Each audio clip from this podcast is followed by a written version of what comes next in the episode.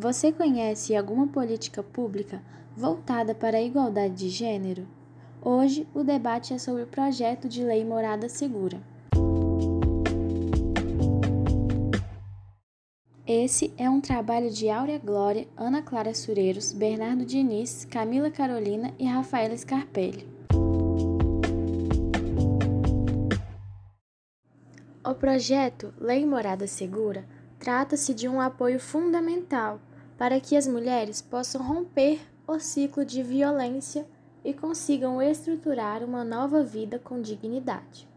A proposta surge de uma demanda histórica de enfrentamento à violência machista.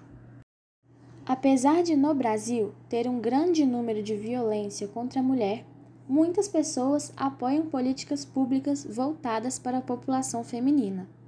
Uma vez que em 2020, uma em cada quatro mulheres afirmam ter sofrido algum tipo de violência, totalizando cerca de 14,4%.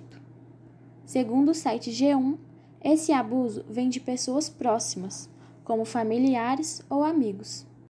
Os envolvidos que apoiam ou executam a política pública a favor da mulher utilizam de recursos como o número 180, Central de Atendimentos à Mulher em Situação de Violência, e abrigos, que acolhem essas mulheres, além de contarem com o apoio e especialização de assistência social, segurança pública, saúde e justiça. A sua aprovação aconteceu em 25 de junho deste ano e por isso não existem estatísticas exatas sobre o seu resultado ainda. Para mais, não há nenhum controle social na aplicação da lei, já que todas as ações são direcionadas à coordenação do município. Apesar de já aprovada, não houveram discussões nas mídias e divulgações significativas.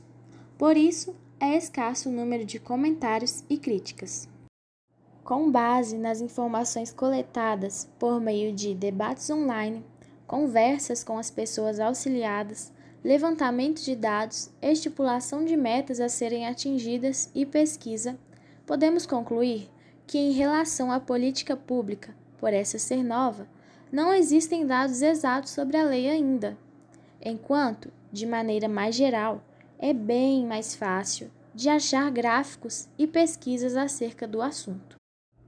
Isso se deve, provavelmente, pelo tema da igualdade de gênero ser bastante apoiada pela população, tornando-se mais fácil de recolher dados e criar uma política pública.